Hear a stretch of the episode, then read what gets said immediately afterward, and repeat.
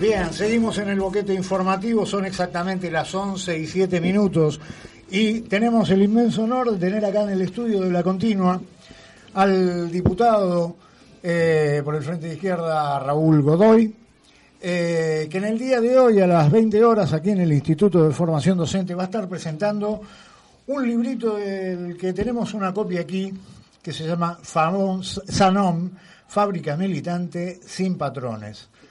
Eh, Raúl, en primer lugar, muy buen día. Está Ulises también aquí con nosotros. ¿Cómo están? ¿Qué tal? Buenos días, Pablo. Buenos días a la audiencia y bueno, muchas gracias por recibirnos una vez más en este lugar. Un gustazo, verdaderamente. Eh, bueno, ¿de qué trata más o menos el libro, Raúl? Bueno, es la mirada militante de todo lo que fue la experiencia de Sanón, la fábrica recuperada, que fue fundada en la época de la dictadura militar en Neuquén, la inauguración estuvo toda la plana mayor del ejército de Neuquén con las autoridades, el gobernador, este, no electo, sino el, gobernador de facto, Este, con la patronal, con un viejo empresario eh, italiano, eh, Don Sanón. Y bueno, cuenta, relata un poco toda la historia desde la fundación de la fábrica y todo el proceso que vivimos en los 90, el 2000 y bueno, y toda la experiencia que significó la ocupación y puesta en marcha en Sanón, que bueno, tuvo una impronta muy fuerte en, en el país y trascendió las fronteras. Y de alguna manera una deuda eh, presentar este libro para contar todo el proceso desde adentro, ¿no? Claro. Yo hace 24 años que trabajo en Sanón, o sea, entré en el año 94, en febrero del 94, y bueno, eh, las vivencias que, que, se fueron sucediendo, digamos, y cómo se dio todo el fenómeno, que después todo el mundo vio, bueno, la fábrica recuperada, la fábrica ocupada, pero tiene toda una historia detrás y eso queríamos contar. Claro, fue un poco señera Sanón en, la recuperación de fábricas quebradas por los mismos patrones, ¿verdad? Sí, totalmente. Sembró porque sobre todo por, por este aspecto que tiene el libro que yo digo fábrica militante, sin patrones. Porque el tema es que no fue solo la ocupación y encerrarnos a producir y hacer la cooperativa, sino estar ligado mucho a las luchas y estar ligado a la juventud. En, bueno, el 2001 fue la explosión de todo esto y pudimos eh, unirnos en las calles y, mancomunarnos en esta experiencia con los movimientos desocupados en ese momento, con el movimiento piquetero con los jóvenes que resistían, los estudiantes secundarios que pedían la vianda y defendían la educación pública en los colegios secundarios, con la universidad, con el pueblo mapuche también que estaba en conflicto con, con la Repsol en ese momento. O sea, eh, se convirtió en un actor social, además de la fábrica, en un actor social importante, digamos. Sí, como de, algún modo un, articulador entre, entre distintos sectores de la comunidad, ¿no es cierto? Totalmente, y esa fue la, un poco la, lo, que, lo que marcó a Sanón, incluso eso de no quedarnos y, viajar, ¿no? Nosotros ahí nos hermanamos con Brookman, una fábrica textil sí, sí, sí, Buenos Aires, con los compañeros y compañeras del Bauen, del Hotel Bauen recuperado, en Callao y Corrientes, en pleno corazón de Buenos Aires, y, bueno, y con muchas experiencias que hubieron también en Córdoba, en Rosario y demás, y bueno, Sanón era como que íbamos nosotros eh, llevando un poco, transmitiendo el mensaje, pero además tratando de coordinar. Me acuerdo de los encuentros en el Bauen, donde solía ir León Gieco también a hacer recitales por allá. Totalmente, impresionante, y eso está, está, está contado con qué espíritu lo hacíamos, cómo lo discutíamos, por qué eh, hicimos una fábrica militar, pero nosotros entendíamos una cosa, una cuestión básica, que, que, que mientras exista capitalismo, vamos a estar en el lado de luchar, básicamente, porque es contra la corriente, sabemos que estas experiencias al poder político, al poder económico, obviamente no, no le gustan, todo lo contrario. Entonces sabíamos que o, era con militancia y con lucha, y donde bajáramos los brazos nos iban a comer crudos. Tal cual. Y eso ha seguido así. ¿Cómo fue desde adentro la experiencia de, de arrancar con, con el proyecto de, recuperar Sanón. Digo, se sabe, digamos, que, que no son eh, trayectos sencillos los de organizar al colectivo de los obreros y, y empezar a armar la, la, recuperación de la fábrica. ¿Cómo fue en el caso de ustedes? Yo creo que, porque desde un primer momento sembramos una semilla de la autoorganización, de que los trabajadores tenemos que confiar en nuestras propias fuerzas, la horizontalidad a la hora de discutir y, organizarnos. Y esto, eh, toda la previa es importante porque nosotros comenzamos a tener una gimnasia ya cuando nos empezamos a defender, cuando estaba Sanón a full, cuando estaba el empresario a full, había un sindicato burocrático a full, con mucha persecución y empezamos a organizarnos clandestinamente afuera, eh, a hacer grupos donde entre todos discutíamos, después campeonatos de fútbol. tuvo una previa importante que, que fue el primer paso fue ganar la comisión interna en Sanón. Aún teniendo un sindicato que todavía no, nos perjudicaba muchísimo, ya en la comisión interna empezamos a abrir las puertas para, para que se organicen los trabajadores. Claro, porque en la recuperación de la fábrica también está incluida la experiencia de la formación del sindicato de ceramistas. Tal cual, tal cual. Alcanzamos justo a recuperar el sindicato en el, en el año 2000, eh, lo que nos dejó una herramienta importante para el 2001, cuando vino todo este estallido, que cerraron 2.000 fábricas en el país, todo eso, estábamos, nos agarró organizado. O sea, nos agarró con, con una gimnasia de asambleas, una gimnasia de hacer comisiones de trabajo, una gimnasia de que los compañeros cada uno decía, bueno, si yo voy a poner el cuerpo, yo quiero decidir y, también se podía organizar. Y entonces esas comisiones de trabajo nos sirvieron muchísimo, por ejemplo, para ir hacia la juventud, hacia la universidad, hacia secundarios, todo, en un trabajo previo importante. la, importancia también del ejemplo que es Sanón hoy en día, ¿no? en el marco de que vemos el cierre de Canales, el cierre de Siam, el cierre de Yelit en Catamarca, el cierre de Alpargatas, lo que la experiencia de la que se viene también, el cierre de Fanazul y todas las luchas que se dieron, y la importancia de Sanón es justamente esto con lo que empezaba Raúl, ¿no? de poder ligar las luchas este, de los diferentes sectores y salir a golpear todos juntos. Claro, porque tengamos... Parece que fue un poco también lo que le dio la enorme fuerza que tuvo Sanón en el Alto Valle y la enorme referencia que se constituyó a nivel nacional. Claro, porque uno por ahí tiende a pensar, bueno, eh, la recuperación de fábricas durante la gestión kirchnerista pudo haber sido un poco más fácil, pero esto es, la recuperación de Sanón se dio en pleno menemato. Sí, pasaron siete presidentes, casi desde que recuperamos.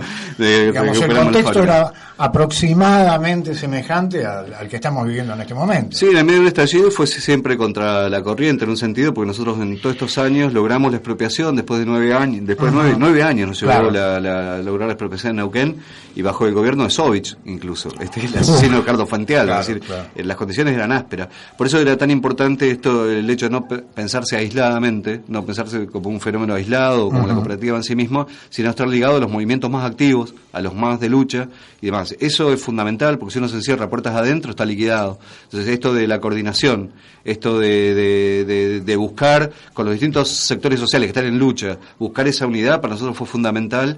Por eso fue también con los organismos de derechos humanos, por eso fue con, muchas organizaciones y lo que determinó también movimientos de artistas, eh, locales, nacionales, hasta internacionales, qué sé yo, en Sanón estuvo Manu Chau, eh, tuvo escape.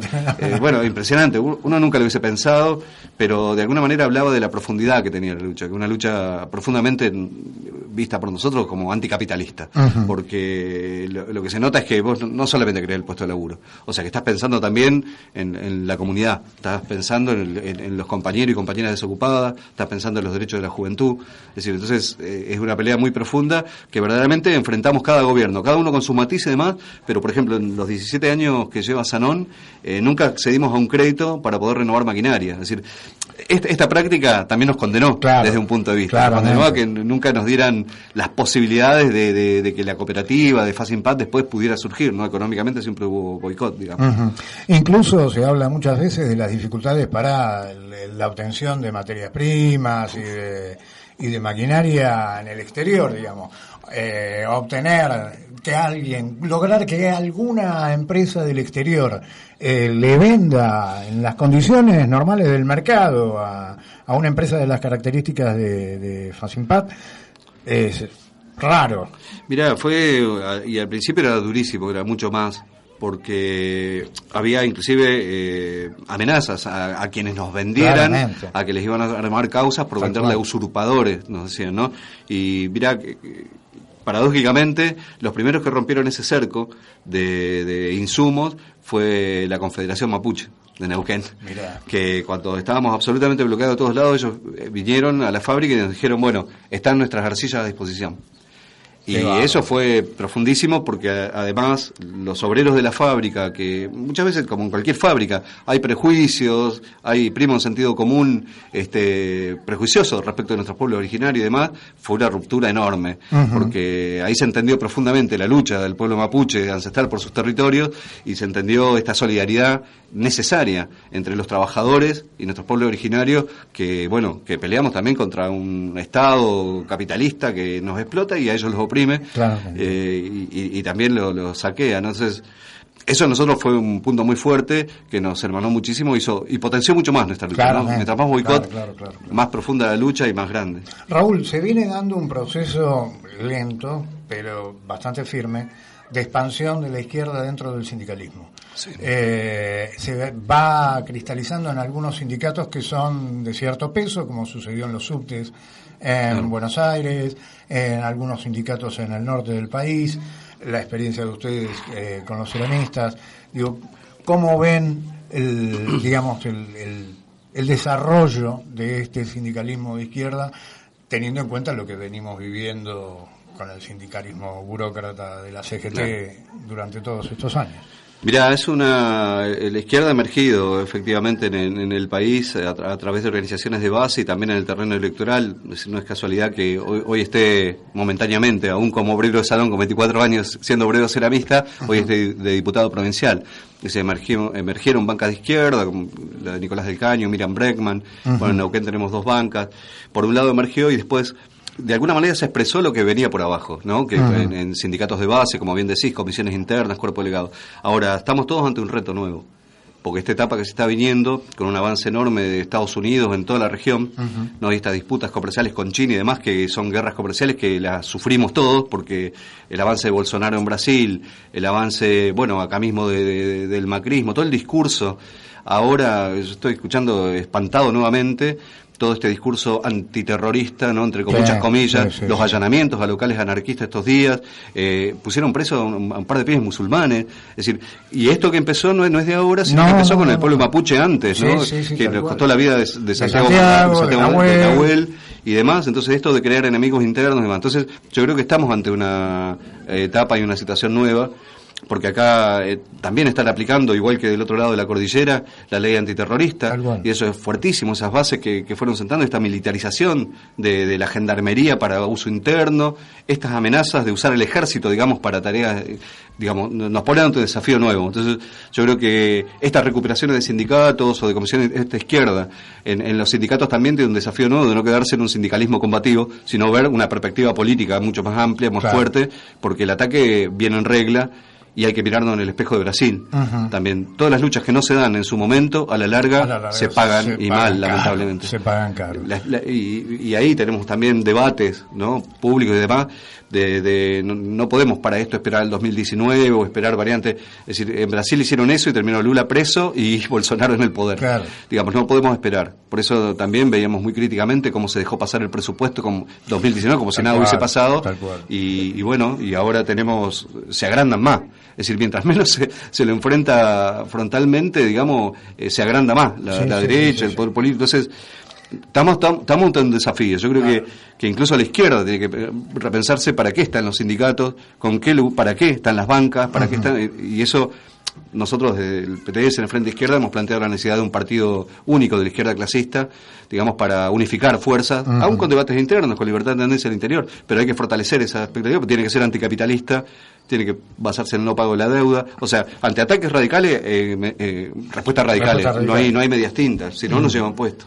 Eh, Raúl, una última en relación con, con lo que me contabas, digamos, de cómo estaban viendo ustedes como posibilidad de, de generar otros proyectos de recuperación de fábricas, la situación de las quiebras de Siam y de otras empresas.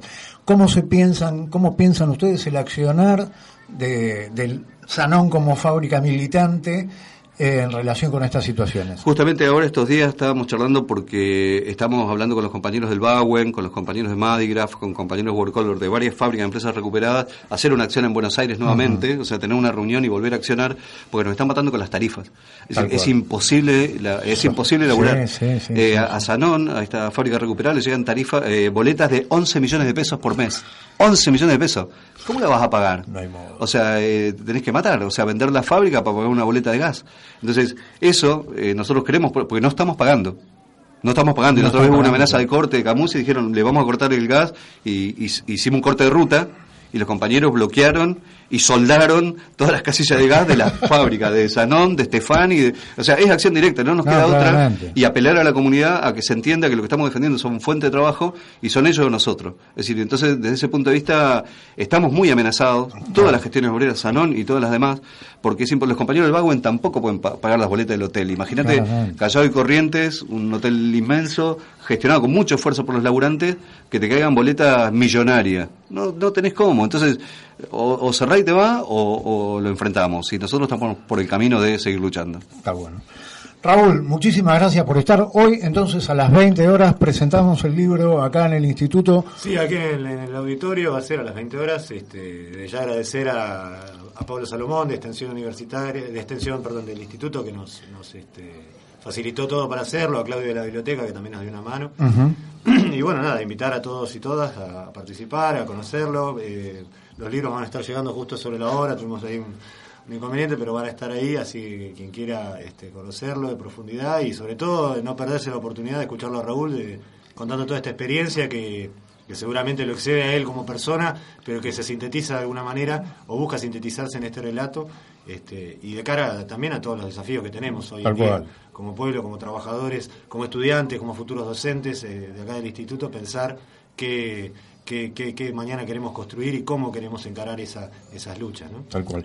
Interesante también porque tras la presentación de Raúl del libro vamos a tener la oportunidad de charlar con Raúl todos y todas, así que los esperamos a las 20. Gracias por estar acá. los No, dos. muchas gracias y le vamos a llegar el libro desde ya para acá pero, y para la biblioteca de Jalagún, desde ya. Muchísimas gracias. Gracias a vos, Pablo. Un poco de música.